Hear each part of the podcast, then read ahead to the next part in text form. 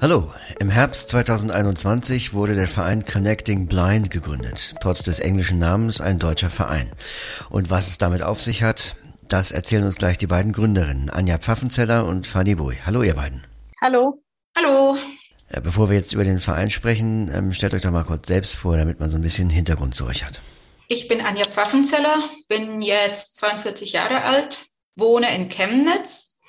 Wie man meiner Sprache gut anhören kann, komme ich eigentlich aus dem Frankenland, war aber zwischendrin lange international unterwegs, mehrere Jahre in Brasilien gelebt und bin jetzt seit 2019 Lehrerin an der Blindenschule in Chemnitz.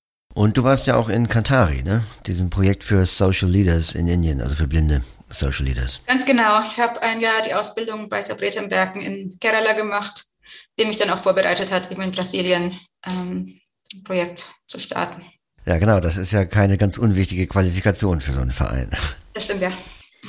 Ja, mein Name ist Fanny Bui. Ich bin noch 43 Jahre alt und lebe auch in Chemnitz. Meiner Sprache hört man es, glaube ich, ein bisschen mehr an. Ich bin auch schon länger hier.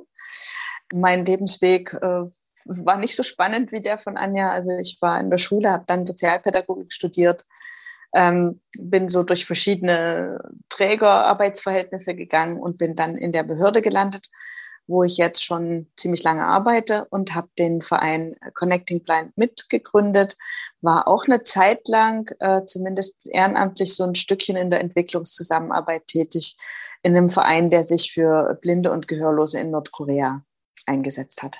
Okay, das heißt also, ihr beide seid auch international in der Blindenszene vernetzt. Das sind ja äh, gute Voraussetzungen fürs Connecten. Und damit kommen wir zum Verein Connecting Blind. Wann wurde der gegründet und was ist das Ziel?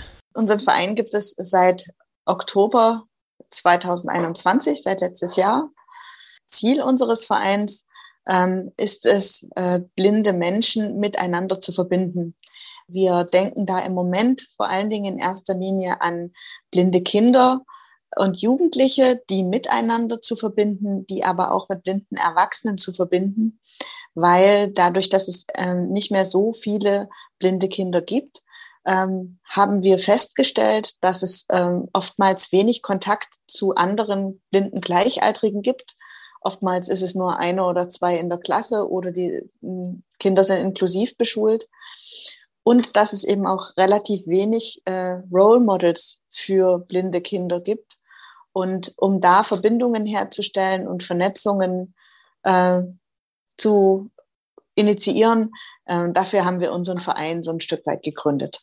Schule hat einfach doch einen begrenzten Rahmen, in dem man Dinge anstoßen kann. Es gibt Lehrpläne, es gibt Vorgaben.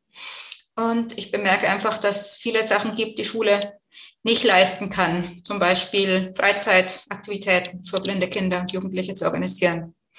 Oder eben diese Vernetzung, die Fanny jetzt beschrieben hat. Und deswegen kam dann eben die Idee, wenn die sonst immer nur im Taxi sitzen, zur Schule, von der Schule zurück, lernen, ganz viele Dinge, die man als Blinde auch noch zusätzlich lernen muss, Kurzschrift und den Computer benutzen und Mobilität und so weiter. Zu sagen, wir brauchen eigentlich auch was, was Spaß macht, wo man ja sich einfach mal ausprobieren kann und was Cooles, was anderes macht. Und da kam einfach die Idee zu sagen, wir wollen in irgendeiner Form Freizeitaktivitäten organisieren. Ähm, gerne auch so ein bisschen erlebnispädagogisch, also gerne mal was vielleicht erst ein bisschen verrückt klingt oder hm, geht das denn? Wo man eben gemeinsam was machen kann, vielleicht über ein verlängertes Wochenende oder mal in den Ferien und nebenbei beim Kochen oder beim Abwasch sich einfach auch austauschen und unterhalten kann unser ursprünglicher Plan, der durch Corona so ziemlich ein bisschen durchkreuzt worden ist, war, dass wir ähm, zwei äh, im Jahr ein Camp für kleinere Schulkinder anbieten und äh, zweimal im Jahr für Jugendliche. Das muss, müssen dann nicht nur so Outdoor-Sportarten sein. Also unsere erste Idee zum Beispiel war eine Silvesterparty mit allem drum und dran, mit Tischdecken, mit Schminken, mit Karaoke, mit keine Ahnung, allem Möglichen. Ähm, aber natürlich auch äh, ganz viel, was halt outdoor stattfindet. Ähm, die Natur begreifen im wahrsten Sinne des Wortes. Das Besondere an unseren Camps äh, soll auch so ein bisschen sein, dass diese Camps angeleitet werden sollen von blinden Erwachsenen. Das heißt, natürlich haben wir ähm, so wie das äh, von der Aufsichtspflicht her auch sein soll und muss, ähm, haben wir auch ähm, Sehende mit dabei, aber nicht sehr viele und die sollen tatsächlich mehr oder weniger nur ähm, tatsächlich Auge für die blinden Erwachsenen sein, die die Kinder anleiten. Also wenn halt ein Kind die ganze Zeit das Messer falsch rumhält, zum Beispiel beim Kochen oder solche Sachen. Das soll so ein bisschen die Besonderheit sein, dass eben das Anleiten auch durch blinde Erwachsene erfolgt. Das heißt, vielleicht auch erstmal ein bisschen Wald spazieren und sich mit dem Navi zurechtfinden und auch wieder nach Hause finden nach zwei Stunden unterwegs. Um einfach zu sagen, gut, wir können auch, ohne dass uns jemand durch die Gegend schleppt, sage ich jetzt mal, selbst aktiv sein. Weil viele Blinde haben ja durch, dadurch, dass sie immer von Sehenden angeleitet werden. Es bringt bei Schülern, Schülerinnen oder Kindern, Jugendlichen einfach oft so die Sache, okay, ich kann das, ich fühle mich jetzt sicher, weil ich einen Sehenden an meiner Seite habe. Das heißt, wenn irgendwas wäre, würde der mir einen Bescheid sagen. Und wenn ich dann aber plötzlich alleine bin, dann ist das eine ganz andere Geschichte. Und ich merke das mal, wenn wir doch mal zusammen draußen sind und dann so ein Schüler mal mit mir läuft, ich mit meinem Stock, er mit seinem, der sieht, okay, das geht ja vielleicht ein bisschen anders, als ich das in Mobi gelernt habe, aber es geht tatsächlich. Ähm, das, denke ich, ist eine ganz wichtige Sache. Die zweite Sache, die dafür vielleicht noch wichtig ist, ist auch, ähm, das Leben bringt es mit sich, dass oft äh, darauf geguckt wird, äh, was kannst du nicht als Blinde und wie gleicht man das aus. Und äh, wir wollen halt unseren Fokus auch so ein Stück äh, darauf legen, was geht alles. Bis jetzt haben wir das mehr so in unserem Umfeld gemacht, mit Leuten gesprochen und haben so ein paar, die gerne draußen unterwegs sind und wo man denkt, die können sicherlich mal mit losziehen. Wir haben dann auch Leute, die sind dann eher diejenigen, die zu Hause die Küche mit in Schuss halten und eben beim Kochen, beim häuslichen Dingen anleiten.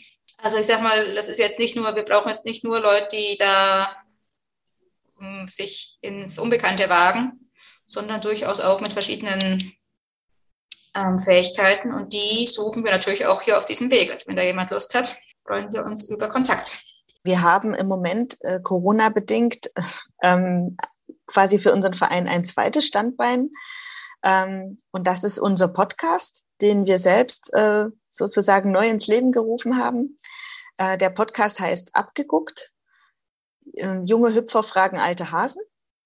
Und da geht es auch nochmal um diese Role Model Geschichte, dass halt ähm, blinde Kinder und Jugendliche blinde Erwachsene löchern können. Also wir ähm, wir haben, suchen an uns dann immer einen Interviewpartner, der sich kurz vorstellt und in einer Zoom-Konferenz können die Kinder den dann alles Mögliche fragen. Und die spannendsten Fragen werden in einer Podcast-Folge dann zusammengeschnitten. Ähm, es gibt schon zwei Folgen. Ähm, die eine, wo wir uns vorstellen und das erste Interview. Da hatten wir leider aber keine Kinder in der Zoom-Konferenz. Es ist äh, ziemlich schwierig, die, die Kinder und Jugendlichen zu erreichen, haben wir festgestellt haben dann versucht, das noch so ein bisschen zu breit zu streuen, unser Angebot, haben also äh, das zum Beispiel im Newsletter von Raul Krauthausen publiziert, ähm, auf der Seite von Anderes Sehen. Anja, du hast mit dem DVBS Kontakt aufgenommen, ne, mit der entsprechenden Fachgruppe. Und als wir jetzt letzten Freitag die zweite Zoom-Konferenz hatten, da hatten wir dann schon einige neugierige junge Hüpfer, die dann tatsächlich unsere Interviewpartnerin befragt haben. Und ich denke, so Anfang nächsten Monat wird der nächste Podcast dann, die nächste Folge rauskommen. Ja, schön. Dann denke ich, haben wir erstmal genügend Infos über den Verein. Wir wissen jetzt, was das für ein Verein ist, wer ihr seid, was eure Beweggründe sind. Und äh, ich denke, das dürfte reichen, um ein bisschen Interesse zu wecken. Wenn jetzt jemand sagt, oh ja, da möchte ich mitmachen, egal ob nun Teilnehmerin oder Mentorin, wie finden die euch im Web?